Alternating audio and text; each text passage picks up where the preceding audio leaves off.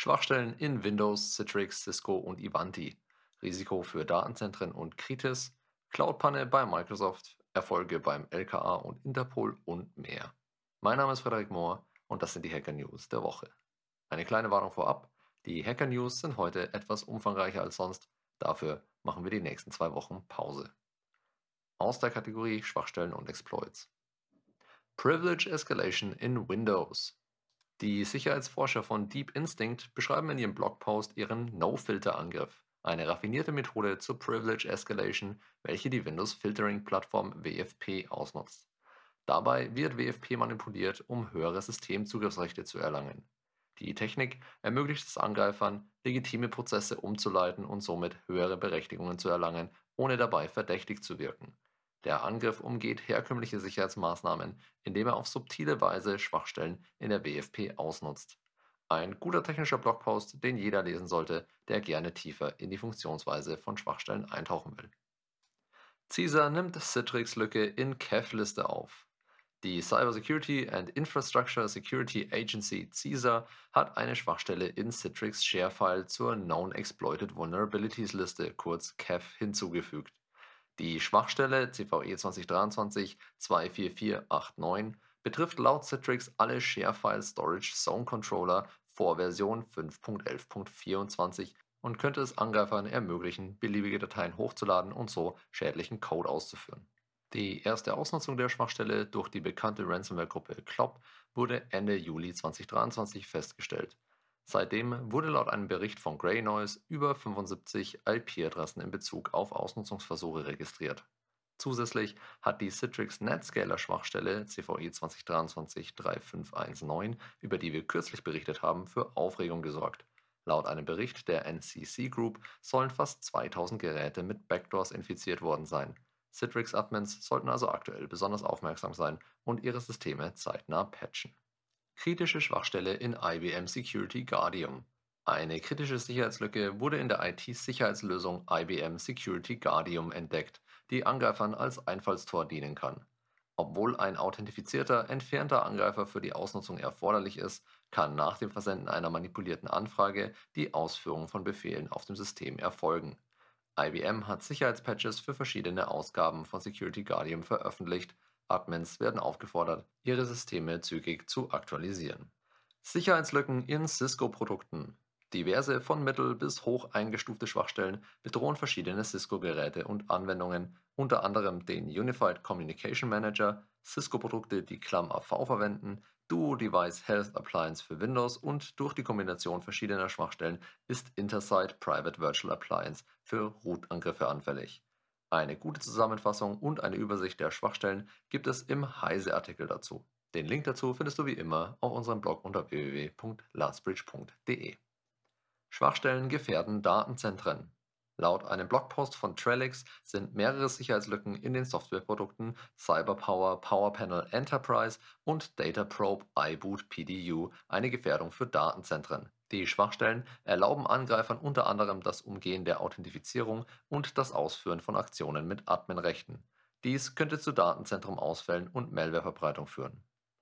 Remote Code Execution in Ivanti EMM Sicherheitslücken in Ivanti Enterprise Mobility Management kurz EMM erlauben Angreifern das Einschleusen und Ausführen von Schadcode. Eine kritische Lücke erlaubt Codeausführungen durch Buffer-Overflows, eine abgesicherte Version wurde mit 6.4.1 veröffentlicht, die auch weitere kritische Lücken schließt. Schwachstellen in Ivanti Endpoint Manager wurden ebenfalls entdeckt, die Angreifern Codeausführungen ermöglichen. Kritische Schwachstellen in CodeSys V3 Microsofts Cyber Physical Research Team hat schwerwiegende Sicherheitslücken im CodeSys V3 SDK 15 entdeckt. Das Software Development Kit wird häufig verwendet, um PLCs zu erstellen. Die Schwachstellen, welche alle Versionen vor 3.5.19.0 betreffen, könnten zu RCE- und DOS-Attacken in kritischen Infrastrukturen in Deutschland und im Rest von Europa führen. Angreifer könnten dadurch potenziell Kraftwerke stilllegen, Hintertüren in Systemen einrichten oder Daten abziehen. Die Schwachstellen erfordern eine Authentifizierung sowie spezifische Kenntnisse des Codes V3-Protokolls. Die Sicherheitslücken wurden im September 2022 gemeldet und eine gepatchte Version steht seit März 2023 zur Verfügung. Die Sicherheitsforscher haben Tools zur Angriffserkennung auf GitHub veröffentlicht. Mehr Details zu den Schwachstellen stellt das Team in ihrem Blogpost bereit. Aus der Kategorie Hackergruppen und Kampagnen. Da diese Woche die Menge an Schwachstellen und Exploits bereits nahezu den Rahmen sprengen, begnügen wir uns in den folgenden Meldungen mit den wichtigsten Details. Die Quellen gibt es wie immer auf unserem Blog für alle, die tiefer in die Materie eindringen wollen. Microsofts Cloud-Panel. Inzwischen dürfte den meisten bekannt sein, dass eine chinesische Spionagegruppe einen Signing Key von Microsoft ergattert hatte. Microsoft versuchte den Vorfall initial etwas herunterzuspielen, kürzlich stellte sich jedoch heraus, dass mit diesem Key weit mehr möglich war, als ursprünglich vom Software-Riesen angegeben wurde. Inzwischen gibt es aber auch einen detaillierten Artikel von Microsoft zu dem Vorfall. Microsoft-Bashing mal beiseite, das Thema sollte jeder genau im Auge behalten. Die Zeit wird zeigen, ob sich dieser Vorfall darauf auswirken wird, wie wir dem Thema Cloud Security in Zukunft gegenüberstehen oder ob der Vorfall wie so viele News bald Schnee von gestern ist. LKA verhindert Cyberangriff. Das LKA Nordrhein-Westfalen hat durch Durchsuchungen in Köln und Aachen einen möglich bevorstehenden Cyberangriff verhindert. Ein 20-jähriger Kölner wird verdächtigt, illegale Handelsplattformen betrieben und Hackerangriffe unterstützt zu haben.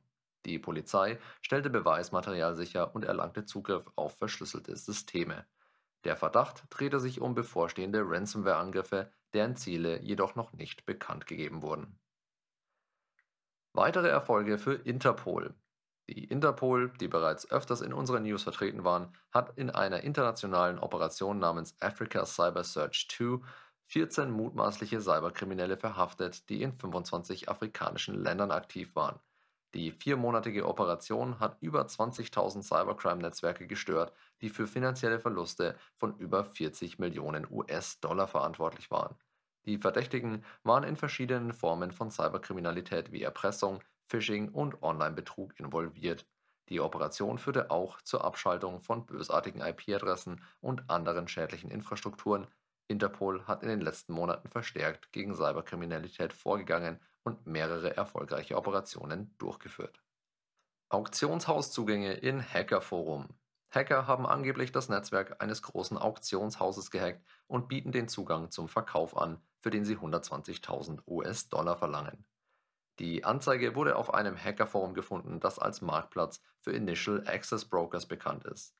Die Hacker haben angeblich privilegierten Zugriff auf hochwertige Auktionen wie Stradivari-Violinen oder Sammlerautos. Die meisten Angebote für Zugang bewegen sich im Bereich von 150 bis 1000 US-Dollar.